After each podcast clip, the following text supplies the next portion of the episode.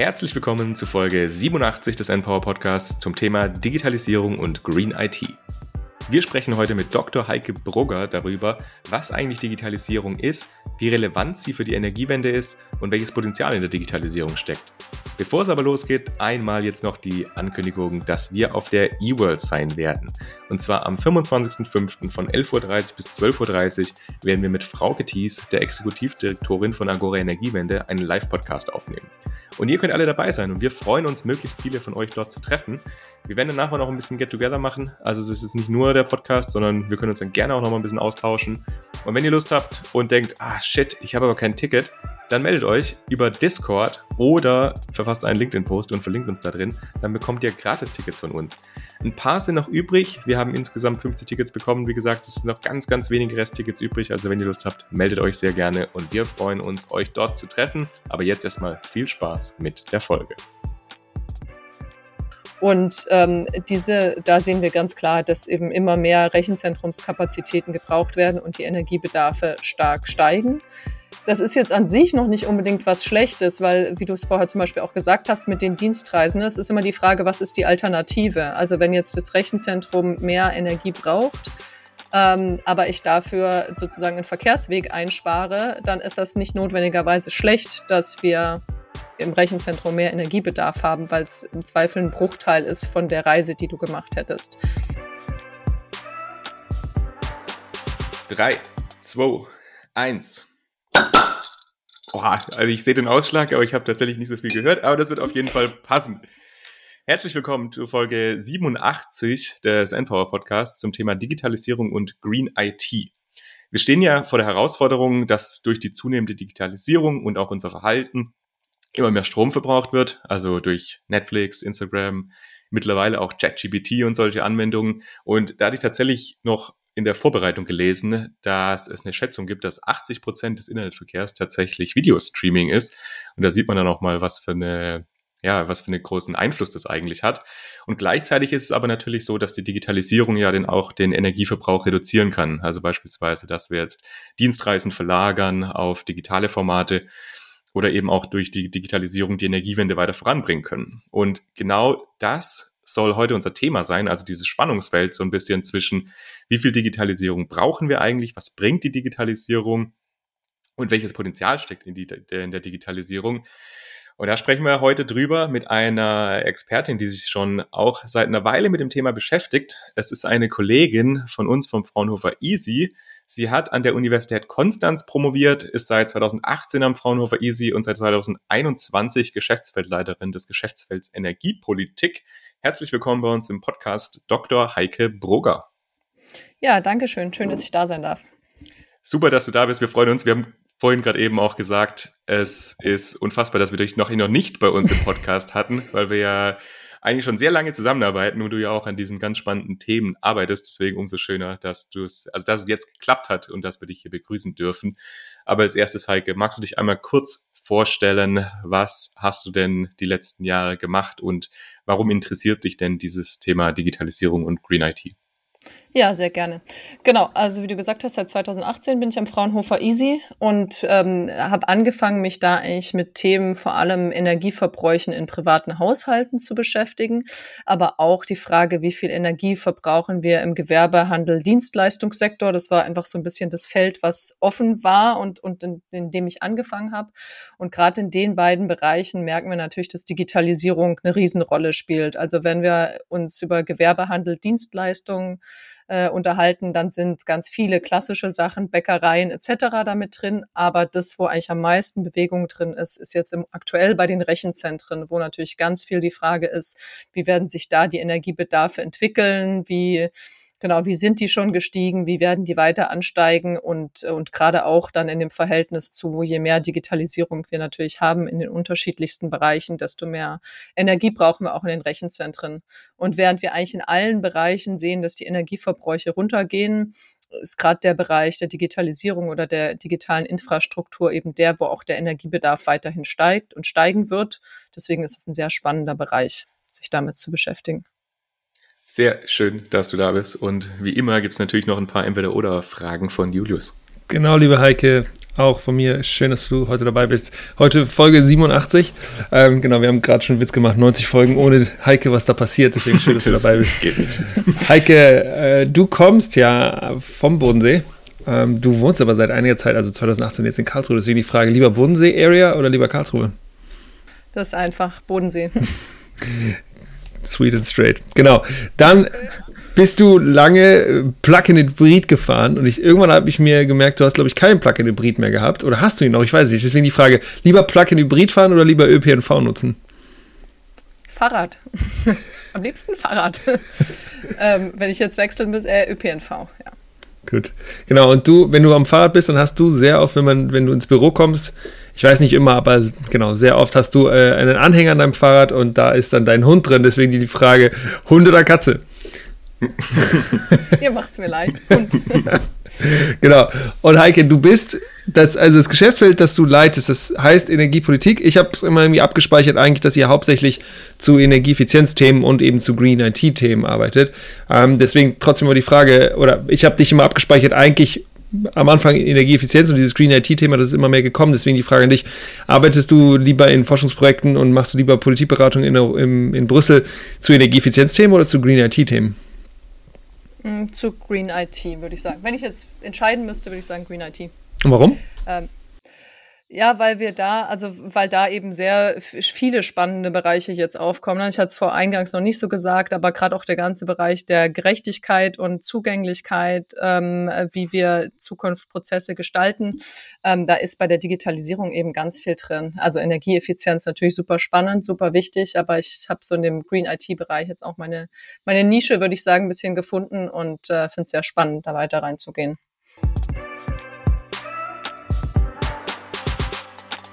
Werbung.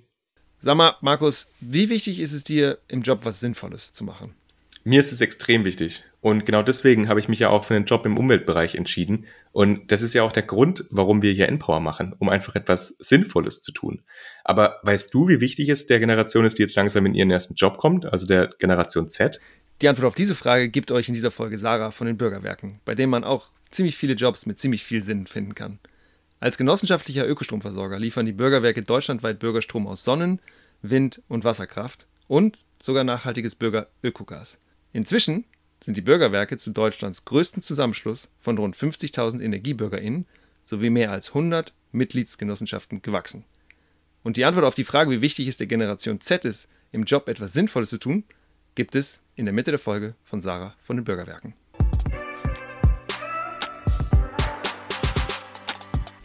Cool, cool. Dann können wir vielleicht einfach reinstarten in die Struktur, die wir uns überlegt haben. Und zwar, liebe Heike, magst du einmal mal das große Bild malen für uns? Und zwar, was ist denn eigentlich dieses, was, was verstehen wir eigentlich hinter diesem ganzen großen Buzzword Digitalisierung? Magst du uns das mal groß umreißen?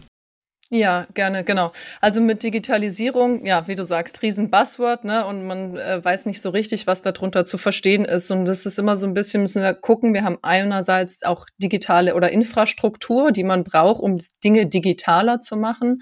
Aber zum anderen Digitalisierung an sich bedeutet ja erstmal etwas digital machen. Ne? Da steckt noch keine Infrastruktur notwendigerweise dahinter, sondern es ist ein Prozess, zunächst mal von was, was wir bislang analog hatten, das nun digital zu machen. Und dadurch äh, entstehen noch nicht notwendigerweise neue Energiebedarfe. Dadurch entsteht auch noch nicht ähm, notwendigerweise, äh, dass wir irgendwas komplizierter oder einfacher machen. Zunächst mal ist es nur die Umstellung von einem analogen auf einen digitalen Prozess. Deswegen ist es auch, wenn wir über Digitalisierung sprechen, sehr, sind wir an vielen Stellen sehr diffus, weil wir natürlich in allen Bereichen digitalisieren und ob ich jetzt eine Prozesskette digital gestalte oder ob ich, äh, weiß ich nicht, an dem Handy was äh, runterlade und, und mir einen Film angucke oder so. Alles fällt irgendwie unter dieses Buzzword Digitalisierung.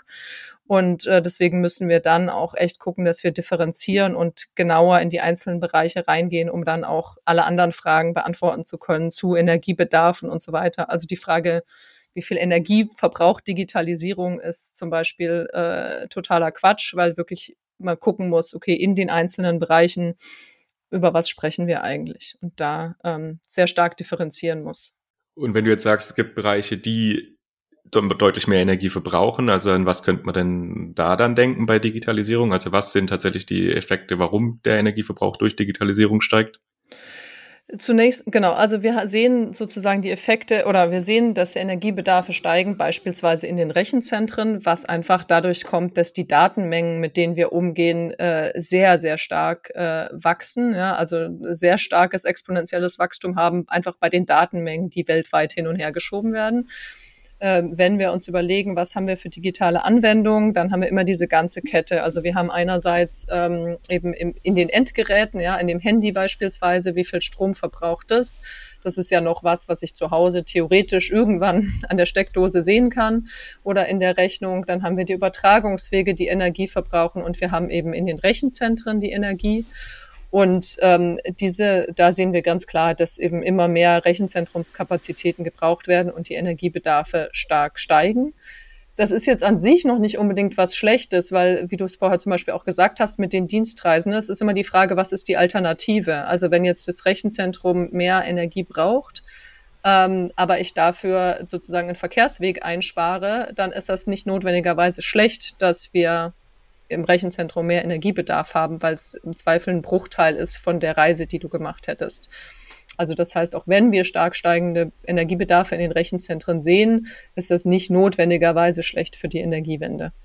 Wir hatten vorher oder im Vorgespräch hatten wir so mal ein bisschen drüber gesprochen, was für eine Unterscheidung man da auch treffen kann, dass es ja dann die Unterscheidung gibt, einmal wir machen die IT an sich grüner und nachhaltiger, aber dann auch wir machen durch IT Dinge nachhaltiger. Kannst du das mal ein bisschen erläutern, also welche Unterscheidung man da treffen kann genau. bei, bei Digitalisierung und Green IT? Genau, also wie du gesagt hast, wir haben einmal dieses Green in IT und Green durch IT. Und Green durch IT wäre jetzt wirklich zu gucken, okay, wo können wir digitale äh, Tools einsetzen, wo können wir digitalisieren, um Prozesse zu optimieren. Ja, also wo können wir ähm, beispielsweise Überwachung oder Predictive Maintenance, also dass man im Vorhinein schon anhand von Geräuschen beispielsweise im Zug erkennt, okay, da muss jetzt was repariert werden, ja, und nicht erst wartet, bis es kaputt ist. Also wo können wir Digitalisierung schlau einsetzen, um dann Sachen grüner zu gestalten oder nachhaltiger zu gestalten? Und das ist der Teil, der im Prinzip auch so schwierig zu fassen ist weil er eben in alle unterschiedlichen Bereiche reingeht. Also wir haben im Prinzip jeden Industrieprozess, den wir uns einzeln anschauen müssen. Wir haben im, im ganzen GHD, also Gewerbehandel, Dienstleistungssektor, die Frage in jedem Einzelnen. Also Digitalisierung in der Bäckerei sieht anders aus als in der Bank. Äh, sieht anders aus als in einem Autohaus so und eigentlich muss man für jeden dieser Anwendungsfälle wirklich gucken, ähm, was für ja was für ähm, Einsparungen gibt es, was für Notwendigkeiten gibt es, auch digitale Tools zu nutzen, um andere Einsparungen möglich zu machen.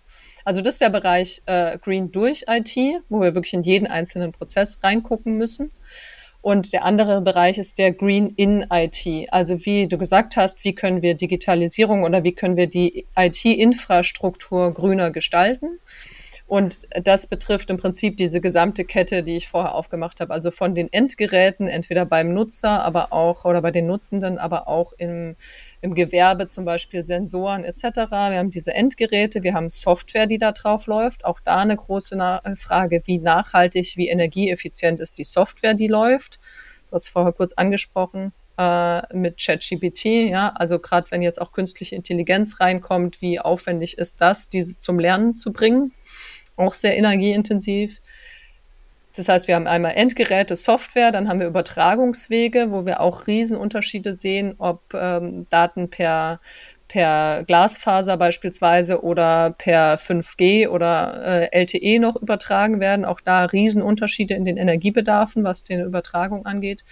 Und dann eben den Energiebedarf in den Rechenzentren. Aber man hat wirklich so einzelne Komponenten, die nun mal egal, was für Daten da verschickt werden, für alle relevant sind und ähm, kann dadurch da klarer, hat man klarere Anknüpfungspunkte an den Endgeräten, an der Software, in den Rechenzentren, wie man die wirklich dann auch energieeffizienter gestalten kann. Was eben ja bei den Prozessen und dieses Screen durch IT einfach viel äh, differenzierter ist.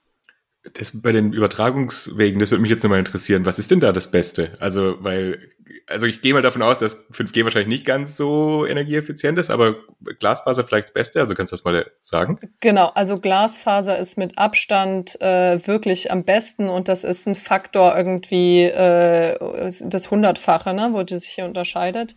Ähm, also Krass es gibt Zahlen vom Umweltbundesamt, wo man sagt, okay, mit 3G ist man bei 90 Gramm CO2 äh, pro Stunde, wenn man Video streamt.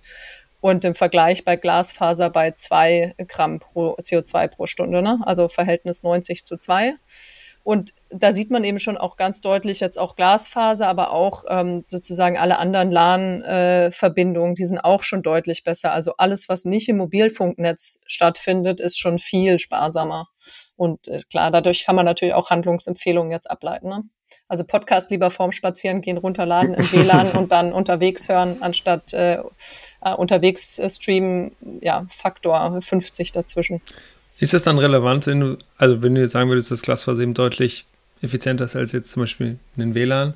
Ähm, also du hast ja gerade die Unterscheidung aufgemacht zwischen online äh, runterholen, äh, runterladen, wenn du schon äh, im Park unterwegs bist. Aber hat, ist es jetzt ist es zum Beispiel relevant zu sagen, okay, dann sorge ich eben dafür, dass mein Computer mit einer Glasfaserleitung direkt angeschlossen ist, anstatt WLAN zu nutzen? Also ist das, würdest du sagen, das macht schon einen Einfluss, das hat schon einen Einfluss, wenn wir das alle machen würden, oder ist es eigentlich zu vernachlässigen? Also jetzt WLAN, sagen wir im Haus ist es zu vernachlässigen. Ne? Also wenn man jetzt sagt, okay, ich habe jetzt im Haus WLAN und lade da runter, während ich jetzt äh, ähm, im ja auch im 5G-Netzwerk sogar unterwegs bin, das ist schon, also es ist kein Riesenunterschied. Ähm, der Riesenunterschied ist wirklich, wenn ich jetzt, sagen wir noch schlechter als 5G äh, draußen unterwegs bin, mit mobilen Daten versus zu Hause im WLAN oder Kabel. Ah, das heißt, 5G ist effizienter als 3G zum Beispiel draußen. Ja. Ach so. Genau. Weil ich dachte, also da, ich dachte, dass man bei 5G so viel mehr runterzieht, also weil man das kann, dass es dadurch ineffizienter wird. Ähm, aber es ist tatsächlich effizient. Genau, das ist also, nochmal, das ist nochmal, genau, also bezieht, ja, ja, genau, also das sind nochmal zwei Sachen. Also die eine ist die Frage mit der Effizienz, also es ist viel effizienter. Wir haben Verhältnis 90 im 3G-Netzwerk zu 5 im 5G-Netzwerk. Gramm CO2 pro Stunde Videostreaming. Aber genau, der Punkt ist pro Stunde Videostreaming. Wenn ich jetzt natürlich 20 mal so viel angucke, weil es mehr Spaß macht und mir das alles im 5G-Netzwerk direkt runtergeladen wird, ohne dass es irgendwie hängt. Klar, dann habe ich wieder diese Rebound-Effekte, ne? dass ich sage, ich habe halt viel leichteren Zugang, ich kann viel schneller irgendwas runterladen, also schaue ich mir halt auch in der Bahn noch die TikTok-Videos an würde ich vielleicht nicht machen, wenn ich mühsam für jedes Datenpaket zahlen müsste. Mhm. Ist ja wahrscheinlich auch relevant, weil viele Autohersteller und sowas gehen ja jetzt auch auf 5G-Kommunikationsnetzwerke. Und da, deswegen habe ich nämlich gerade eben auch gedacht, boah, das ist ja vielleicht auch eine ganze Menge weil die schieben ja doch einige Daten hin und her, aber wenn das dann 5G ist, dann ist das äh, besser als auf jeden Fall mit 3G. Genau, also besser als mit 3G auf jeden Fall, aber gerade auch, wenn du jetzt Autohersteller ansprichst, also das ganze Thema, wenn man sich überlegt, okay, wo kann Digitalisierung wirklich zu enormen Mehrverbräuchen führen, da ist das ganze Thema automatisiertes Fahren schon ein Riesendorn im Auge, sage ich jetzt mal, ne? Weil wenn du da überlegst, wie die in Echtzeit Sensordaten in welcher Menge permanent übertragen müssen, damit die Autos miteinander kommunizieren können. Ähm, also wenn wir dann davon ausgehen, dass der Individualverkehr nicht zu, nicht abnimmt, sondern vielleicht eher nochmal zunimmt mit automatisiertem Fahren, weil man halt sich auch einfach ins selbstfahrende Auto setzen kann oder das Auto einen Parkplatz sucht und ne, also dann schon nochmal Vorteile reinkommen, die man im Moment nicht hat beim Autofahren.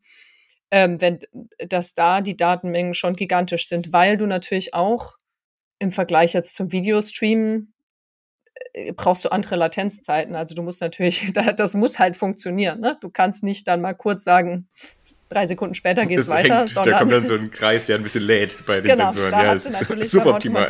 Ja.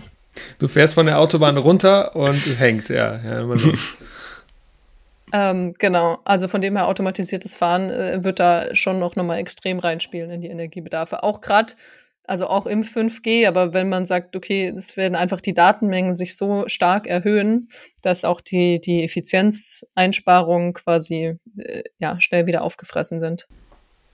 Wenn wir jetzt über die Energiewende grundsätzlich nachdenken, dann wissen wir, dass wir ungefähr in Deutschland so 600 Terawattstunden äh, Strom verbrauchen.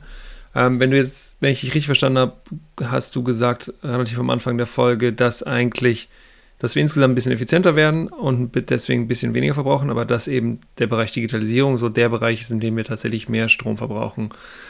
Das bedeutet dann ja eigentlich auch, dass je mehr wir digitalisieren oder je mehr wir digitale Produkte und Services nutzen, dass das ein Bereich der dafür sorgt, dass wir eben mehr Energie brauchen und dass wir dann eben ja vielleicht noch mehr Anstrengungen brauchen, um die dann auch wieder zu ja mit Erneuerbaren zu versorgen. Also dass wir eigentlich, wenn wir auf dem Level bleiben, auf dem wir sind, dass wir dann die Energiewende schneller hinkriegen würden als ähm, wie wir sie hinkriegen würden, wenn wir jetzt so äh, substanziell mehr Strom für digitale Services brauchen. Was was was sind denn da Schritte, die man machen könnte? Oder ist, ist das überhaupt erstmal auch eine Herausforderung, die im Green IT-Diskurs so gesehen werden?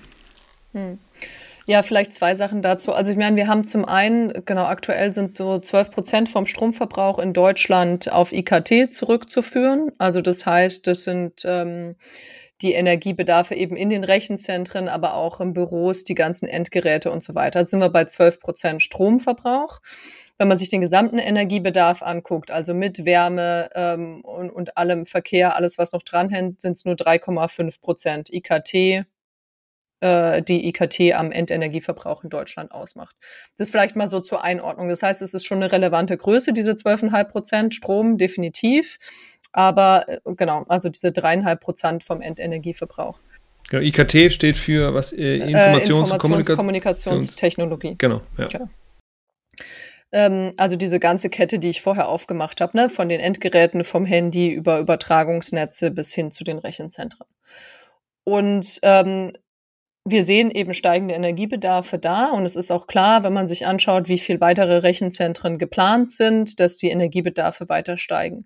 Jetzt ist es aber so, dass das nicht, wir sprechen von sogenannten Netto-Betrachtungen. Also, dass es nicht notwendigerweise heißt, dass es netto gesehen also unterm Strich gesehen schlecht ist, dass wir diesen Anstieg haben. Ein Beispiel, äh, was ich vorher kurz gebracht habe, ist es mit den Dienstreisen. Ja, also wenn ich jetzt eine Dienstreise durch eine Videokonferenz ersetze, habe ich zunächst mal einen größeren Energiebedarf in äh, im Rechenzentrum, als ich ihn hätte, wenn ich die Dienstreise nicht hätte, könnte, äh, wenn ich die machen würde, könnte aber sehr viel Energie einsparen bei dem Verkehr. Und das macht es auch so komplex mit der Betrachtung von der Digitalisierung, dass wir eben nicht sagen können, okay, eigentlich gilt es um jeden Preis, jede extra Terawattstunde in der Digitalisierung zu vermeiden, sondern immer die Frage, was ist die Alternative? Markus hat es vorher angesprochen, auch mit dem Videostreaming, wie viel das verbraucht. Ich bin mir nicht ganz sicher, ob da Videokonferenzen und sowas schon mit drin ist oder nicht. Aber ähm, dann wäre die Frage, was ist die Alternative? Ne? Würden die Leute dann sich alternativ zur Videothek fahren, DVDs brennen? Ja, also wie wird sonst anders dieses Bedürfnis befriedigt, wenn es durch, ähm, na, durch einfach nur Fernsehen, wie man das früher gemacht hat, äh, dann wären es ganz andere Energiebedarfe, wenn man jetzt sagt, okay, die Leute würden sich in Massen DVDs kaufen, wären es auch wieder andere Ressourcen, die da dahinter stecken. Ne? Also und das ist das, was es so komplex macht. Das ist immer die Frage, was ist die Alternative? Aber wir sehen diese Rebound-Effekte ganz klar. Also wenn wir jetzt sehen, wie viel jetzt Netflix geschaut wird etc. im Vergleich zu äh, sich vorher ein Video ausleihen. Ich meine, wie oft hat man das gemacht? Ne? Mhm. Also äh, ja. Das brauchst du uns nicht fragen, weißt du. also wir durften, glaube ich, einmal im Monat zur Videothek. So, Ansonsten gab es Sendung mit der Maus. Ähm, das hat bestimmt weniger Energieverbrauch, wenn das alle am Sonntagmorgen um halb zwölf gucken, wie wenn jeder on demand streamt, was er streamen möchte und auf dem Handy und unterwegs. Ja. Du hattest ja diese Unterscheidung gesagt in Green in IT und Green durch IT. Wir haben jetzt relativ viel auch gesprochen über dieses Green in IT. Kannst du noch mal so vielleicht zwei Beispiele nennen, wo man beispielsweise eben Green durch IT werden kann? Mhm. Ja, wir sehen also zum Beispiel jetzt ähm, in, dem, in den ganzen kleineren Bereichen vom, vom Gewerbehandel, Dienstleistungsbereich, da zählen zum Beispiel auch verarbeitendes Gewerbe dazu, ja, also kleine, äh, kleine Hersteller, kleine Zulieferer. Und ähm, da ist schon die Frage, wo kann ich auch zum Beispiel eine digitale Überwachung von den Prozessen einsetzen oder ein digitales Energiemanagement auch einsetzen, was mir einfach frühzeitig sagt, wenn bei diesem Predictive Maintenance jetzt auch, also vorhersagende, sagt man, vorhersagende Wartungssachen und sowas, ja. ja. ja. Dass ich, äh, dass ich da schon frühzeitig weiß, wann muss ich an welche Geräte dran. Vielleicht es mir auch sagen kann, wann kann ich was optimieren, abschalten, äh, Prozesse äh, zusammenführen, weil ich schon weiß, was sozusagen was zu erwarten ist. Ähm, genau, also es ist jetzt vielleicht ein bisschen ungreifbar. Ich überlege mal noch, was ist sonst noch. Äh, ja, ich meine, was auch so klassisch ist, wo man jetzt Digitalisierung natürlich durch äh, oder oder äh, Nachhaltigkeit durch Digitalisierung, was jetzt sehr plastisch ist, ist das ganze Thema Online-Banking. Ne? Also wo ich dann auf dem Handy einfach alle Anwendungen habe, die ich brauche. Äh, Leute werden heutzutage selten zur, zur Bank fahren, um da irgendwie eine Überweisung zu tätigen und da einen Überweisungsschein einzuführen. Ähm, völlig abgefahren sind die Zahlen nicht. Bitkom hatte mal gemeint, dass man pro Person äh, da 800 Kilometer im Jahr, Autokilometer im Jahr einspart durch äh, Banken. Ich glaube, das ist sehr hochgegriffen. ähm, aber nichtsdestotrotz sind es halt viele Prozesse, die einfach digitaler ablaufen. Äh, und, und die uns einerseits das Leben natürlich deutlich leichter machen, wenn ich das alles auf dem Handy habe. Andererseits auch wieder Rebound-Effekte. Ne? Wie viele Überweisungen mache ich heute per PayPal, kurz mal per Karte gezahlt, weil ich sie jetzt auch auf dem Handy habe, etc. im Vergleich zu ähm, äh, zu, ja, wo das alles analog stattgefunden hat. Und ich meine, das sehen wir natürlich in allen Bereichen. Digitalisierung macht uns das Leben echt viel einfacher an vielen Stellen. Und dadurch verstärken sich natürlich aber auch die Anzahl der, der Prozesse, die durchgeführt werden. Du hast gerade Bitkom erwähnt. Das ist auch was, was, glaube ich, vielen Leuten immer wieder aufkommt, wenn man so in diesem ganzen Thema unterwegs ist, weil die da relativ präsent sind. Kannst du noch mal kurz dazu sagen, was das ist, wer das ist? Ja, Bitkom ist der Branchenverband von den IT- und Kommunikationsunternehmen. Ähm, und der eben ja sich auch solchen Fragestellungen widmet, ne, wie wir sie heute diskutieren. Also was kann Digitalisierung dazu beitragen für die Energiewende? Ähm, die, ja, die fassen eben diese Branchenunternehmen zusammen. Da sind auch Rechenzentren beispielsweise dabei, ähm, die, die da vertreten sind. Und wenn wir diese Diskussion führen rund um Nachhaltigkeit in der Digitalisierung, haben die eben eine sehr starke Stimme für, für diese Branche an sich. Genau. Also so ein Dachverband für Informationstechnologie und Kommunikationsunternehmen.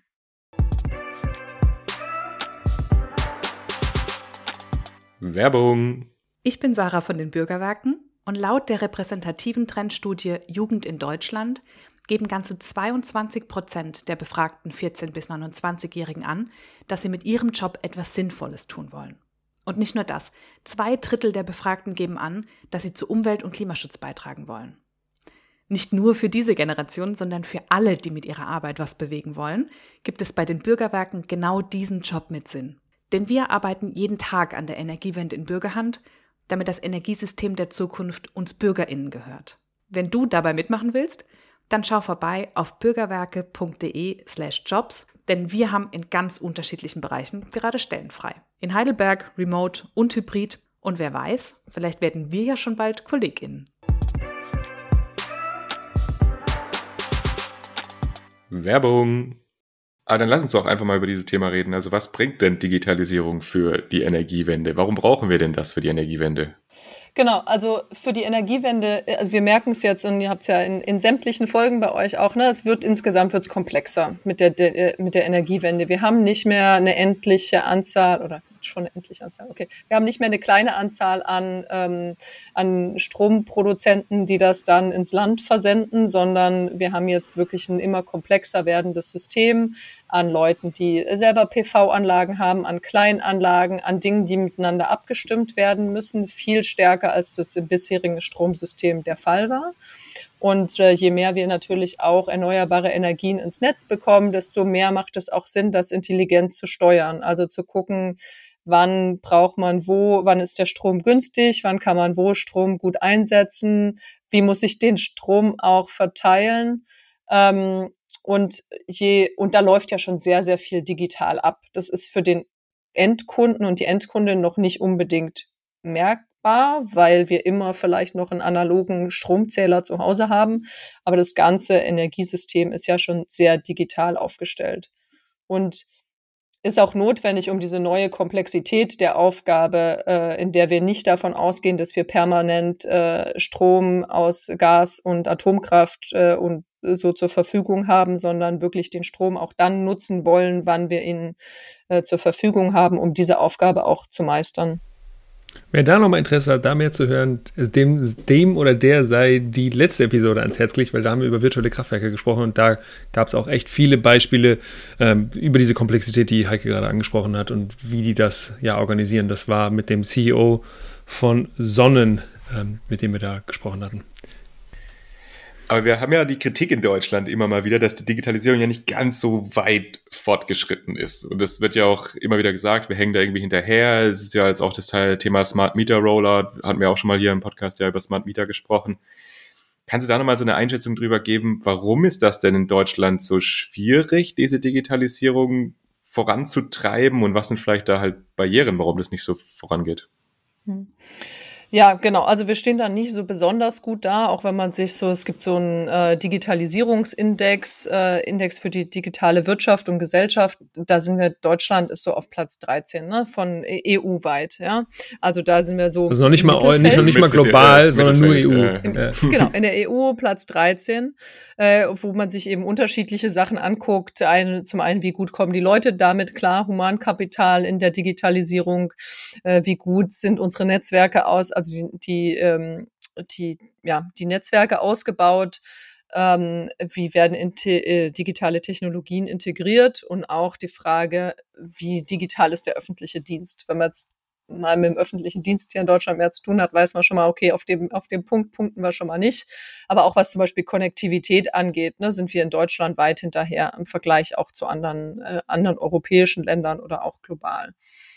Ähm, es hat unterschiedliche Gründe. Er hatte zum Beispiel auch, hat es gerade angesprochen, auch in dieser äh, Folge zu Smart Mietern wurde das ja schon sehr schön auch erklärt, dass wir in Deutschland oft auch den Drang haben, nicht Dinge zu kopieren, die irgendwo anders schon funktionieren, sondern wir wollen das dann gerne ganz besonders gut machen. Am besten schon dann nicht ähm, Generation 1 der Smart Vita, sondern direkt doch Generation 3 mit äh, entsprechenden Ansprüchen an äh, natürlich auch an die Datensicherheit, an den, also an den Verbraucherschutz. Da sind wir schon in Deutschland sehr drauf bedacht und da sind eben viele Projekte auch, die, die nicht zuletzt dann daran doch sehr, ja, die dann sehr langsam gehen, weil wir diesen Datenschutz äh, so extrem hochhängen, was jetzt gar nicht zu werten ist oder jetzt gar nicht negativ ist, aber das ist einfach was, wo bei uns schon viele Dinge dran hängen.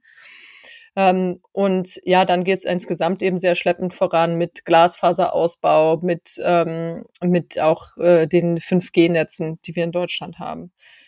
Und gleichzeitig sehen wir gerade in dem Bereich, in dem ich unterwegs bin, Gewerbehandel, Dienstleistungen eben auch in vielen Bereichen, dass es nicht Kerngeschäft ist. Ja? Also wenn ich jetzt sage, ich kann jetzt digitalisieren und damit kann ich eventuell ein paar Prozent meiner Energiekosten oder meiner Betriebskosten einsparen, aber das ist jetzt nichts, was jetzt essentiell ist für meinen Betrieb. Ähm, sind natürlich auch ist die Frage, ne, wie stark investiere ich da, welche Optionen gibt's ähm, und das ist eben in vielen Bereichen, wie wir es bislang mit der Energieeffizienz insgesamt hatten. Ich denke, das ist gerade so ein bisschen im Wandel, aber bei der Digitalisierung schon die Frage, wenn das nicht Teil vom Kerngeschäft ist, wie viel bringt mir diese Digitalisierung von Prozessen? Ähm, ja, und, und, und das ist gerade für kleine und mittelständische Unternehmen jetzt noch nicht immer ganz, äh, der, der Business Case noch nicht so ganz klar. Hm. Es gibt ja, wenn wir über energiepolitische Themen sprechen, oftmals diese zwei Grund, Grundherangehensweisen, wie wir ja, Dinge voranbringen können. Das ist einmal irgendwie Ordnungsrecht, das heißt, es wird irgendwo festgeschrieben, so muss das jetzt sein. Oder es gibt eben meistens finanzielle Incentivierung. Kannst du uns einen Überblick geben, was denn da gerade so der Status im Bereich Green Digitalisierung ist? Also gibt es überhaupt Ordnungsrecht? Also müssen solche kleinen Firmen, mit denen du dich jetzt da ein bisschen auseinandergesetzt hast, also müssen die da irgendwelche Regulierungen befolgen oder gibt es da tatsächlich gar keine? Ähm, und wie sind die sonst incentiviert oder sind sie einfach gar nicht incentiviert und deswegen passiert da auch jetzt nicht so viel, wie du das gerade beschrieben hast? Hm. Also genau, aus meiner Sicht, äh, dadurch, ich habe es ja eingangs gesagt, dass es einfach super viele unterschiedliche Unternehmen sind. Ne? Deswegen habe ich jetzt auch nicht irgendwie den Überblick, wo ich dir sagen kann, in jeder Branche so oder so sieht es aus. Grundsätzlich würde ich aber sagen, ist jetzt noch nicht so das Signal da und der Anreiz, äh, also grundsätzlich in der Förderlandschaft oder in der Rechtslage so, dass man sagt, die müssen jetzt alle digitalisieren. Und das ist auch nicht notwendigerweise, also es ist ja auch nicht in, in allen Fällen sinnvoll, ne? dass man sagt, okay, die müssen jetzt alle digitalisieren und das bringt uns super viel für die Energiewende. Auch da ist natürlich die Frage nach, äh, was für Prozesse finden da überhaupt statt? Beispielsweise, wenn ich ein Unternehmen habe, was große Energiebedarfe hat, in denen ich ähm, in denen ich die Nachfrage steuern könnte. Ja, also die Frage ist, okay, wann wird die Energie genutzt und ähm, habe ich da eine Möglichkeit zu variieren? Dann wäre es natürlich super interessant, ähm, die zu incentivieren, das auch äh, digital zu machen und zu optimieren von einem optimierten Stromsystem. Dann kommt es wiederum drauf an, ist der Energiebedarf, den die haben, so groß, dass es für sie selber zum Investitionscase wird. Also wenn wir flexible Tarife haben beispielsweise, und sie wissen, sie haben das Potenzial, dass sie auch sagen können, hey, ich kann bestimmte Maschinen auch nachts laufen lassen oder äh, genau mittags um zwölf, wenn wir Solarenergie äh, in Massen haben und die günstig ist, dann wird es für sie selber ja auch zum Investitionscase, sage ich jetzt mal. Ne? Und an die Unternehmen dran zu gehen, das ist natürlich spannend. Das ist auch das, wo das größte Potenzial ist, dann, dass sie die Energiewende mit beeinflussen, indem sie eben die Energie dann nutzen, wenn sie günstig zur Verfügung steht und systemdienlich. Äh, was die Förderlandschaft angeht, ähm, sind wir jetzt eher dabei oder äh, sind auch die Ministerien eher dabei, wirklich fördernde Untersch also zu fördern im Sinne von äh, Kompetenzzentren zu schaffen. Also die Diskussion ist beispielsweise von einem Kompetenzzentrum Digitalisierung und Energieeffizienz, wo man auch gerade diese KMU, die kleinen und mittelständischen Unternehmen abholen könnte, äh, um einfach zu sagen, auch so äh, wirklich drum geht, erstmal mehr zu informieren, zu gucken, für wen ist es eigentlich ein Business Case, für wen würde sich das auch schon rechnen. Ähm, aber da sind wir noch sehr auf diesem, insgesamt auch sehr auf diesem fördernden Aspekt und nicht auf dem ordnungsrechtlichen, äh, nicht im ordnungsrechtlichen Bereich. Genau, ein bisschen anders sieht es aus, jetzt wenn wir über Green in der IT sprechen, wenn wir dann an Rechenzentrum, äh, Rechenzentren beispielsweise denken, da sind schon andere Diskussionen im Gange, weil die Frage eben ist, wie können die Rechenzentren an sich effizienter werden, wie können die transparenter werden gerade weil wir sehen, dass die Energiebedarfe so, also weiterhin ansteigen und es wirklich auch hohe Energiebedarfe sind. Und in den Rechenzentren zusätzlich das Problem ist, dass das ja sehr lokale Rechenzentren, also dass die Rechenzentren ähm, sehr lokale Energiebedarfe hervorrufen. Also ein Riesenanteil von unseren Rechenzentren sitzt im Großraum Frankfurt. Und ähm, die Frage ist dann, wie können die Rechenzentren langfristig mit Strom versorgt werden, beziehungsweise wenn es jetzt zu Veränderungen im Strom äh, im Stromangebot kommt, wie stellt man sicher, dass die Haushalte noch ausreichend mit Strom versorgt sind und dass es nicht an die Rechenzentren geht? Also da kommen auch nicht nur deutschlandweit Fragen rein mit der Energiebedarf steigt perspektivisch bis 2050, sondern es sind auch sehr lokale Fragestellungen, die damit reinkommen, gerade mit diesen Großverbrauchern, die dazukommen. Warum, warum ist in Frankfurt da. Entschuldigung, Markus. Nee, mach du. Ich wollte nur kurz fragen, warum Frankfurt da so ein zentraler Hub ist. Also Frankfurt ist insgesamt einer der, ich glaube, einer der größten Internetknoten weltweit. Und dann ist es wirklich wie so ein, ja, so ein Cluster-Effekt. Ne? Je mehr da schon sind, desto interessanter ist es auch äh, für die Unternehmen, sich da wiederum oder für die Rechenzentren, sich da wiederum anzusiedeln. Und wir hatten neulich bei einer, einer Diskussion auch mit einem Bürger, Vereinigungen, die sich gegen Rechenzentren einsetzen, so wie man das sonst vielleicht gegen Windkraftanlagen kennt, weil sie sagen, wir haben schon in unserer unmittelbaren Nachbarschaft zehn riesen Rechenzentren.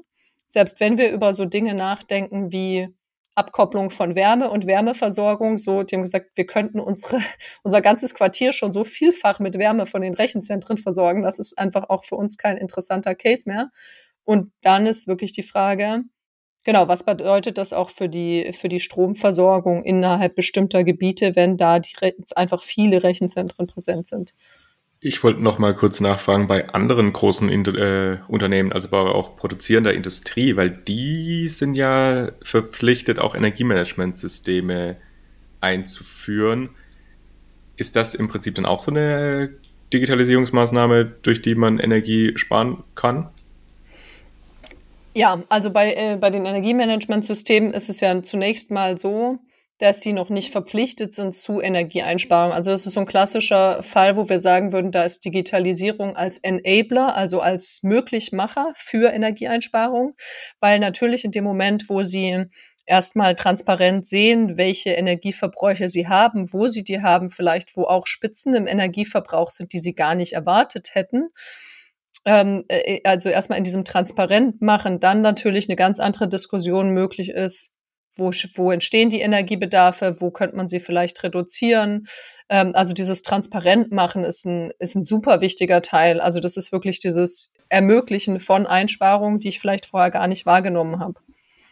Das Thema Transparenz ist doch, glaube ich, dann auch eine gute Überleitung noch zu den ja. Haushalten, um quasi dort Energieverbräuche transparent zu machen. Wir haben ja eben auch schon so ein bisschen über dieses Thema Smart Meter gesprochen und jetzt kommt ja auch immer mehr so diese flexiblen Stromtarife, hast du ja gerade eben auch schon mal erwähnt. Wie ist denn da deine Einschätzung? Also welche Chancen liegen denn da drin und, und woran hakt es da vielleicht gerade? Mhm. Darf ich davor eine kurze, ja. kurze Geschichte erzählen? Ja. Ich habe digitale Strom. Ich habe, äh, wir haben in Norwegen Stromtarife, die variabel sind. Und ich habe nicht das Gefühl, dass sich irgendjemand damit auseinandersetzt, was finde ich sehr schade ist. Lust drauf oder was? Okay. Aber vielleicht liegt es auch daran, dass wir in dem, in dem äh, nicht, dass wir kein Elektroauto haben zum Beispiel. Ähm, also dass wir einfach nur, wir wohnen in, in einer großen, äh, in, in, in einem Apartmentgebäude und vielleicht ist das bei Einzelgebäuden, die, äh, die, wo du ein Elektroauto hast, ist das, ist das vielleicht mehr der Teil. Aber ich habe auch das Gefühl, dass die Digitalisierung, wir haben zum Beispiel mal mit 1,5 Grad gesprochen, ne, Markus, und die haben ja dieses Heartbeat-System und das habe ich jetzt zum Beispiel noch nicht hier gesehen. Gibt es vielleicht, aber ich glaube, das ist, wenn, das so ein, wenn du so, so ein System hast, dass das dann vielleicht ein Enabler wird, wie Heike gerade von diesen Enablern gesprochen hat. Aber jetzt, Heike natürlich, du sollst natürlich reden. Ich habe jetzt natürlich wieder dazwischen geschnackt hier. Nee, alles gut, voll spannend auch. Ja, genau, also ähm, Markus hat schon gesagt, ne, also für mich dieses Thema Transparenz für Nutzende ist so, sagen wir mal, ein, ein Herzensthema von mir in dem ganzen Bereich.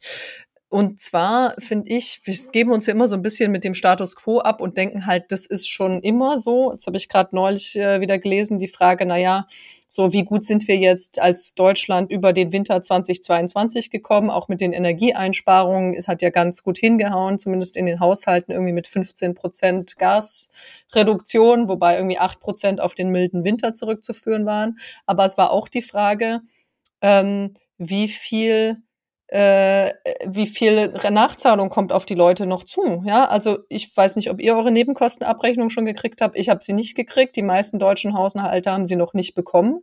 Und wir sind bei dem Energiebedarf an einem Status, wo wir eigentlich einmal im Jahr unsere Energierechnung sehen, unsere Gasrechnung, unsere Stromrechnung. Und ähm, es gibt wenig Bereiche, sage ich mal, wo ich mich damit zufrieden geben würde, wenn man sich jetzt vorstellt, ich gucke einmal im Jahr auf mein Konto könnte ganz schön nach hinten losgehen, so, ne? Also ich bin es gewöhnt, äh, quasi immer, wenn ich das Bedürfnis habe, äh, auf mein Konto zu gucken, vom Handy aus. Ich bin äh, gewöhnt, dass ich, weiß ich nicht, meine Schritte auf dem Handy sehe und so weiter. Und bei dem Energiebedarf bin ich komplett im Blindflug unterwegs. Jetzt haben wir unseren äh, unserer, unseren Bürgerinnen und Bürgern letztes Jahr erzählt, bitte schön viel Energie sparen, haben tolle Tipps verteilt, alles gut, alles wichtig. Aber der Anreiz, wirklich zu sagen, hey, wenn ich tatsächlich nur diese drei Minuten warm dusche, wenn ich tatsächlich meine Heizungen gerade runterstelle, ich sehe am Ende der Woche, am Ende vom Tag, was auch immer, wie viel Energie ich gespart habe. Das heißt, die Leute haben jetzt super viel Energie gespart, Maßnahmen getroffen etc., ohne zu wissen, was, was bringt das eigentlich. Und es kann jetzt schon der Effekt eintreten, wenn wir jetzt am Ende, also wenn jetzt die Leute ihre Nebenkostenabrechnung kriegen und die sind trotzdem krass hoch, dass sie sich dann überlegen, na gut, hätte ich mir das Energiesparen vielleicht auch sparen können. Ne? Also wir, wir wissen einfach gar nicht, wie viel hat welche Aktion gebracht. Und gerade sowas wie Smart Meter, aber auch dann Anwendungen, Startups sind da auch in dem Bereich unterwegs, zu sagen, was springt tatsächlich was und zwar vielleicht nicht in Echtzeit, aber vielleicht innerhalb von eines Tages etc. sehe ich, wie viel Energie ich verbraucht habe ist es ja ein ganz anderer Empowerment und Enabling-Faktor, sich auch mit dem Thema auseinanderzusetzen, wie wenn ich das nur einmal im Jahr sehe. Und die Koalition hat in unserem Koalitionsvertrag, hat sie unter anderem drinstehen, das Recht auf eigene Daten. Und aus meiner Sicht müsste das ganz stark auch für diesen Energiebereich angewendet werden. Und zwar nicht nur das Recht auf eigene Daten, dass ich das Recht habe, irgendwo meine Daten löschen zu lassen, sondern vor allem auch, dass ich das Recht habe, meine eigenen Daten, die ich produziere, mit meinem Energieverbrauch einzusehen, wahrzunehmen, damit handeln zu können. Und hier an der Stelle finde ich ganz wichtig, der Punkt ist, ein Recht auf eigene Daten ist nicht eine Pflicht, sich damit auseinanderzusetzen, ja, sondern das ist ja dann manchmal so das Thema, es können dann nicht alle sich damit beschäftigen und so weiter und viele Leute wollen das vielleicht auch gar nicht. Aber zunächst mal, dass ich das Recht habe, diese Daten einzusehen und zwar in einer Art und Weise, wie sie auch zugänglich sind. Also das heißt nicht, dass ich irgendwo über zig Portale und Logins und irgendwo nach ein Excel runtergeladen kriegt, mit dem ich nichts anfangen kann, sondern wirklich, dass ich das Recht habe, die Daten in einer zugänglichen Art und Weise zu bekommen und die Möglichkeit dann habe, danach zu agieren, fände ich super zentral. Und wie gesagt, damit ist nicht die Pflicht gemeint, dass sich jeder ab jetzt, dass das auch noch was, was on top ist, mit dem man sich auseinandersetzen muss. Aber wir haben eben im letzten Jahr gesehen, alle sind zum Energiesparen angehalten und niemand kann dir nachher sagen, was was bringt. Und das ist natürlich so alles, was wir psychologisch wissen, was irgendwie auch Motivation steuert, total kontraproduktiv. Ja, ich finde auch den Punkt von Zugänglichkeit und Einfachheit, was du gerade gesagt hast, noch äh, ziemlich zentral, weil rein theoretisch ist es ja schon jetzt möglich, auch das ein bisschen zu tracken, indem man irgendwie täglich seinen Zählerstand oder sowas aufschreibt vom Stromzähler, aber es ist ja nicht praktikabel, weil da hat ja niemand Bock drauf, da jeden Tag hinzugehen und die Zahlen. Genau, wahrscheinlich gibt es trotzdem irgendwie schon Apps oder auch eine, eine, physische Lösung, die du dazwischen klemmen könntest. Kann, also, oder kann sein, dass es da regulatorische das Probleme sehr, gibt. Aber, das kommt halt aber, sehr auf den Haushalt an, ne, in dem du unterwegs bist. Also wenn ich natürlich irgendwie gerade bei meinen Eltern geholfen, hier Balkonkraftwerk zu installieren, ja, äh, im Eigenheim und im, im Einzelhaushalt ist es natürlich was ganz anderes. Klar, können die, ne, muss auch nur drei Schritte in den Keller gehen oder fünf und kannst jeden Tag deinen eigenen Energiebedarf ablesen, wenn du das möchtest, wie Markus gesagt hat, kannst du dann schön händisch dir aufschreiben. Äh, ich müsste mich jedes Mal mit meinem Hausmeister in Verbindung setzen, weil ich gar keinen Zugang habe zu unserem Stromzähler. Also äh, ich glaube, theoretisch habe ich ein Recht darauf, diesen Stromzähler einzusehen so mache ich das jetzt wöchentlich, dass ich jetzt mich mit dem Hausmeister in Verbindung setze und sage, bitte einmal Tür aufschließen, ich muss meine Daten ablesen. Äh, also ich nicht, andere vielleicht. Und da ist auch so ein bisschen der Aspekt drin, ne? gerade dieses Thema, wenn es dann ums Thema Gerechtigkeit geht, du hast es vorher kurz angesprochen, Julius, vielleicht ist das manche Sachen relevanter für Leute mit Haus und E-Auto und so weiter. Ähm, äh, für mich ist auch gerade die Frage, wie ermöglichen wir es eben den 70, 80 Prozent äh, Mieterinnen und Mietern in Deutschland und nicht nur für die Leute, die Eigenheim, E-Auto und Wärmepumpe besitzen, auch wenn es für der natürlich besonders relevant ist, weil das die riesen Energieverbräuche sind. Ja, das sind immer diese zwei Herangehensweisen, die so ein bisschen gegenseitig sind. Auf der einen Seite kriegen wir, haben wir auch öfters mal die Kommentare gehört, warum müsst ihr denn immer gleich, warum muss man darüber nachdenken, wie man äh, denkmalgeschützte Gebäude saniert, wollen wir nicht erstmal bei den ganzen anderen Sachen anfangen, die man vorher machen kann. Und auf der anderen Seite willst du natürlich allen die Möglichkeit geben und inklusiv sein und eben allen die Möglichkeit geben, da tatsächlich äh, selber auch äh, ja, Entscheidungen zu treffen und eben die, ja, die eigenen Daten sinnvoll nutzen zu können. Genau, ist immer die Frage, wo fängst du an? Genau, also ich meine, wenn wir jetzt wirklich an dem Punkt wären, dass wir sagen, okay, wir bauen jetzt Smart Meter ein und ähm, jetzt sollen die Smart Meter schnell kommen, dass man dann bei den großen Verbrauchern auch anfängt, ähm, macht Sinn. Also gerade ne, auch bei den Haushalten mit Wärmepumpe, bei den Haushalten mit E-Autos.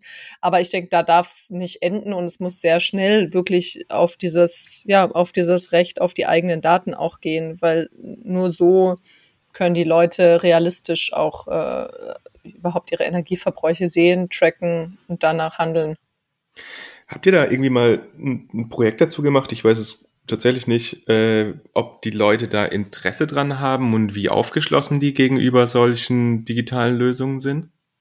Oder hast du eine Einschätzung dazu?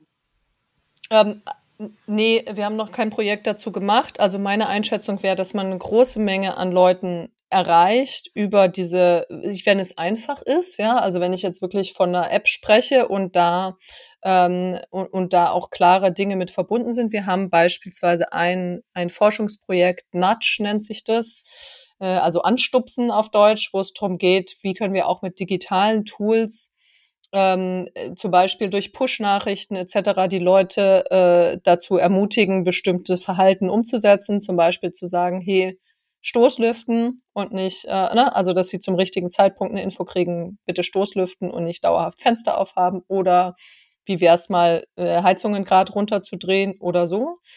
Da sind wir noch an der Auswertung der Daten, von dem her gar nicht da noch nicht so super umfangreiches zu sagen. Aber was wir sehen, ist, dass es auch da total unterschiedliche Haushaltstypen gibt. Ne? Wir sehen Leute, die da super aufgeschlossen sind für, die, ähm, die da großes Interesse auch dran haben und sich eh so ein bisschen damit auseinandersetzen. Wir sehen Leute, die kannst du erreichen, wenn dir monetäre Komponente reinkommt. Ähm, und, und dass man da auch unterschiedliche Leute auf ganz unterschiedlichen Wegen erreicht. Und klar gibt es auch Leute, die man damit nicht erreicht. Deswegen wäre mein, ist mein Punkt auch so, Recht auf die Daten heißt nicht Pflicht. Wir müssen an einen Status kommen, wo es auch für Leute, die sich damit nicht auseinandersetzen wollen, jetzt keine Nachteile gibt. Aber die, die sich damit auseinandersetzen wollen, dass man die auch erreicht. Und da sehen wir ganz unterschiedliche Konsumentengruppen.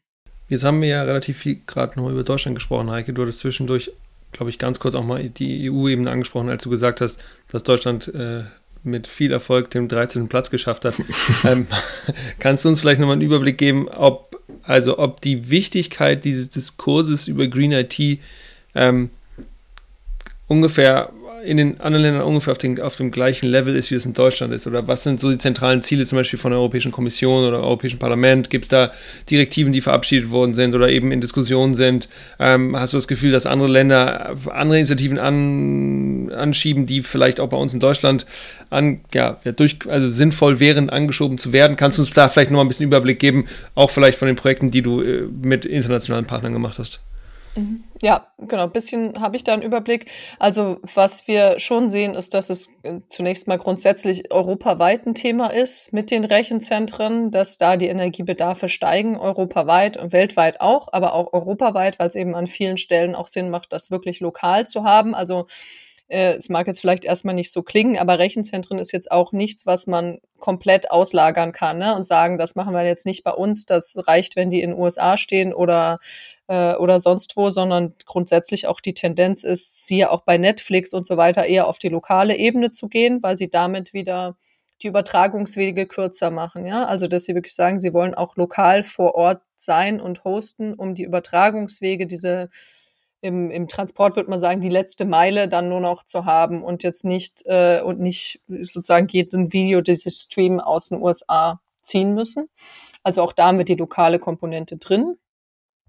Und dadurch ist es in ganz Europa ein Thema. Jetzt haben wir unterschiedliche Standorte, in denen Rechenzentren mehr Sinn machen. Rechenzentren haben grundsätzlich das Problem oder das Hauptthema ist die Kühlung. Das heißt, wenn man lokal unabhängig ist, ist, ist es schon eher in den nördlichen Ländern ein Thema, auch mehr zuzubauen. Äh, für Großanbieter, gerade äh, AWS, also Amazon Web Services, Google, dass die schon auch tendenziell eher nach Nordeuropa gehen. Äh, auch wenn günstig Wasserkraft zur Verfügung steht, beispielsweise, ist natürlich auch attraktiv, um relativ schnell klimaneutral zu werden. Nichtsdestotrotz, auch wenn es weniger Kapazitäten sind in den südlichen Ländern, hat man da eben größeres Problem, was die Kühlung angeht und so weiter. Von dem her ist es für alle Länder ein Thema. Ähm, Gerade diese Diskussion mit der Frage, wie, ähm, wie stark nehmen auch zum Beispiel Rechenzentrum, äh, Betreiber oder die Rechenzentren die Stromkapazität in, in Großstädten ähm, in Anspruch. Die kenne ich jetzt überwiegend zum Beispiel aus Skandinavien. Also da hat die Diskussion angefangen rund um, rund um Stockholm. Ja, die Frage, wenn wir jetzt weitere große Rechenzentren zulassen, was bedeutet das für die lokale Stromversorgung? Und wer muss im Zweifel irgendwie weichen? Ne? Ähm, also die Diskussion überwiegend von da. Und es gibt äh, deswegen, also weil es für alle Länder relevant ist, gibt es auch auf europäischer Ebene Initiativen, eine, die jetzt gerade aktuell verabschiedet wurde, ist die Energieeffizienzrichtlinie, die Energy Efficiency Directive, wo es jetzt, die gerade überarbeitet wurde, wo jetzt Rechenzentren auch nochmal eine größere Rolle spielen, die einfach auch stärker in die Verpflichtung, in diese Berichtspflicht reingenommen werden. Ähm, Markus hat es vorher angesprochen, auch mit den Energiemanagementsystemen, dass da eben für Rechenzentren auch niedrigere Schwellenwerte teilweise gelten sollen, dass es äh, dass die überhaupt mal in die Berichtspflicht kommen, ihre Energiebedarfe zu, zu berichten, weil das bislang auch, für die ist es natürlich ähm, wirklich quasi, also dadurch, dass du von den Energiebedarfen von den Rechenzentren sehr viel über Auslastung, Kapazität etc. ablesen kannst, ist es für die äh, betrieblich hochsensible Daten, die sie jetzt nicht rausgeben, wenn sie die nicht rausgeben müssen. Und deswegen ist es auch richtig und wichtig, dass da eine Berichtspflicht gekommen ist äh, oder jetzt ja noch final durchgehen muss, aber drin steht, dass die Rechenzentren auch da stärker in die Berichtspflicht genommen werden. Äh, und das, wie gesagt, dann erstmal der erste Schritt, um auch bestimmte Sachen zu monitoren und dann im zweiten Schritt zu sagen, okay, und wie kann man das jetzt auch stärker regulieren? Wir sind da in, in Deutschland, ich weiß es jetzt nicht äh, äh, europaweit, aber in Deutschland schon auch relativ weit zu überlegen, ähm, wie könnte man beispielsweise Label für Rechenzentren ausgestalten, äh, dass sie so ähnlich wie man es auch von elektronischen Endgeräten kennt, zu sagen, okay, dieses Rechenzentrum ist besonders energieeffizient, ist besonders ressourcenfreundlich, ja, wasserschonend, was auch immer, ähm, um auch da eine Transparenz gerade für die für die Endkunden auch, aber insbesondere natürlich für die, für die betrieblichen Kunden zu, dass die auch überhaupt mit, auch da wieder Thema Transparenz haben, wie umweltfreundlich, energieeffizient etc. ist denn das Rechenzentrum. Da sind wir in Deutschland in der Diskussion relativ weit, finden die deutschen Rechenzentrumsbetreiber natürlich nicht so schick, weil sie dann sagen, naja, aber wenn der über der Grenze das nicht machen muss, hm? von dem her muss auch da immer das Ziel sein, dass das am Ende dann europäisch gelöst wird und nicht eine deutsche, also nicht eine deutsche Einzelinitiative bleibt. Ja, ist ja schon spannend, dass auf europäischer Ebene auch äh, andere Aktivitäten sind. Aber das mit dem Label finde ich interessant. Also wenn ich dann vorstelle, ich laufe an so einem Rechensendung vorbei, da klebt so ein Energieeffizienzlabel oder so. Ich dachte auch so, weil also, wenn du irgendwie, ein, irgendwie ein Tablet ja. kaufst oder so, da steht dann irgendwie, ist irgendwie hat Faktor, ist irgendwie A oder B oder C oder was, keine ja. Ahnung. Wie oft, ich wüsste gar nicht, wo, ne? Markus, wie oft bist du schon an einem, an einem äh, Rechenzentrum vorbeigelaufen und du wusstest gar nicht, dass es ein Rechenzentrum ist oder dass jetzt hier eins im Keller ist oder so. Ja. Genau, also vielleicht nicht mit dem Sticker, den man sonst auf dem Kühlschrank hat, das muss man vielleicht ein bisschen anders umsetzen. Aber tatsächlich gibt es jetzt schon diese blauen Engel, also die man, ich kenne das, ich kannte das vorher nur von Papier, ne? Also ich weiß nicht, wo man sonst, also genau, wo man sonst diese blauen Engel findet, aber diese blauen Engel für Rechenzentren gibt es jetzt in Deutschland. Rechenzentrumsbetreiber sagen, dass das viel zu ambitioniert ist, um das überhaupt irgendwie äh, zu kriegen, dieses Label. Dann ist jetzt auch die Frage, wie und wo das überarbeitet wird, um auch einen realistischen Anreiz zu setzen. Aber dieser blaue Engel ist meines Wissens halt so ein Ja oder Nein. Entweder ich habe ihn oder ich habe ihn nicht. Ein Label hätte halt schon den Vorteil, dass man auch äh, sozusagen alles zwischendrin abbilden kann. Und dann, wie gesagt, zunächst mal natürlich für die Betriebskunden, die dann auch wissen, ähm, ja, das gegebenenfalls in ihre Entscheidung einfließen lassen könnten. Aber es gibt viele Schwierigkeiten dabei, weil es natürlich die Frage ist auch, wie stark sind Rechenzentren ausgelastet. Logischerweise, je stärker ein Rechenzentrum ausgelastet ist, desto effizienter ist es. Ähm, das heißt aber nicht, dass es deswegen besonders energiesparend ist oder besonders wenig Energieverbrauch. Im Gegenteil, wir haben eigentlich gerade bei diesen sogenannten Co-Location-Rechenzentren, also Rechenzentren, die wo andere Firmen ihre Server reinstellen, ja, also die im Prinzip nur die Infrastruktur, die Hülle bereitstellen, die Kühlung bereitstellen, aber andere Firmen stellen da ihre Server rein. Das Problem, dass bislang viel über so Flatrates läuft, ja, das einfach gibt eine Energieflatrate, äh, eine Stromkostenflatrate, weil sie damit auch ihre Auslastung hochhalten und damit ihre Effizienzwerte gut, was für den Energieverbrauch am Ende nicht unbedingt vorteilhaft ist. Äh, und deswegen, das macht das genau nicht so ganz einfach, das tatsächlich zu berechnen und dann auch zu sagen, okay, das ist jetzt das Beste. Heike, dann kommen wir jetzt so langsam schon in Richtung der Ende der Folge. Deswegen nochmal zu deiner Einschätzung. Wie sollte es sich denn das Ganze in Zukunft entwickeln? Was sind die Aspekte, die man vielleicht beachten muss und wo hakt es vielleicht auch so ein bisschen auf, auf der Policy-Ebene? Oder was würdest du jetzt Politikerinnen oder Politikern empfehlen, was man in dem Bereich angehen sollte? Hm. Genau, wir haben über ganz viel ja auch schon, äh, auch schon gesprochen an der Stelle. Was ich in allen Bereichen, hat man vielleicht so ein bisschen rausgehört, in allen Bereichen super relevant finde, ist das Thema Transparenz. Und zwar sowohl die Frage, woher, also weiß ich überhaupt, wie viel Energie meine unterschiedlichen Geräte benötigen? Weiß ich als Nutzende, wie viel Energie Apps benötigen? Auch da ist die Frage, ist gerade die Diskussion von, von Labels und wie man das gestalten könnte. Also was weiß ich als Endkundin? Ähm, und dann aber auch wirklich die Rechenzentrumsbetreiber stärker in die Pflicht zu nehmen und da zu sagen, okay, grundsätzlich sagen, glaube ich, immer alle Industrieunternehmen und alle Unternehmen, dass sie schon alles machen, was irgendwie geht. Das gilt für die Rechenzentrumsbetreiber natürlich auch. Ähm, und, und trotzdem ist da noch sehr viel möglich, auch gerade was die Verbesserung von neuen, also was die Gestaltung von neuen Rechenzentren angeht.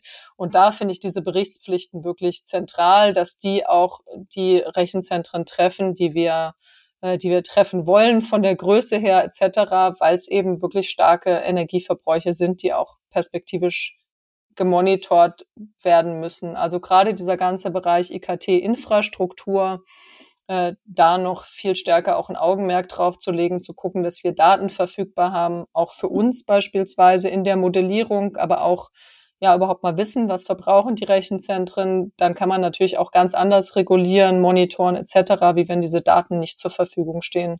Und da hätte der Gesetzgeber schon die Möglichkeit, das wirklich auch viel stärker einzufordern und ähm, ja dadurch auch zu ermöglichen, dass man überhaupt sinnvoll reguliert an vielen Stellen. Ja, wir haben ja sogar ein Ministerium für Digitales und Infrastruktur. Haben wir das, ähm, Markus? ja, haben wir tatsächlich. und genau, sehen wir mal, was die, die haben jetzt noch gut zwei Jahre Zeit, um, um vielleicht da nochmal irgendwas auf den, also in dieser Legislaturperiode, um noch was auf den Weg zu bringen. Aber dann, ja, sind wir mal gespannt, was, was sich da noch ergeben wird in den nächsten Jahren. Genau. Lieber Heike, schön, dass du heute dabei warst bei uns beim Podcast und das uns ein bisschen mehr eingeführt hast in die ganzen Themen Green in IT und Green durch IT. Äh, genau, vielen Dank dafür. Wie, man kann dich finden, glaube ich, ganz gut auf, äh, auf LinkedIn, glaube ich. Ähm, wie bist du sonst erreichbar? Für Menschen, die vielleicht Interesse hätten, ähm, ja, mal mit dir zu sprechen, dich irgendwo reinzuholen ähm, oder überhaupt mal einfach in Interaktion mit dir zu treten. Genau, ich glaube, LinkedIn ist der professionellste Weg. per E-Mail natürlich auch mal gerne, aber auf LinkedIn findet man mich ganz gut und da habe ich auch ein paar von unseren Themen und Highlights und Projekten dargestellt. Äh, von dem her ist es auch so der Bereich, wo ich die Sachen immer up to date halte und äh, genau, am besten darüber kontaktieren. Wunderbar, sehr schön. Schön, liebe Dank, liebe Heike, dass du heute dabei warst. Bye, bye. Ciao. Danke.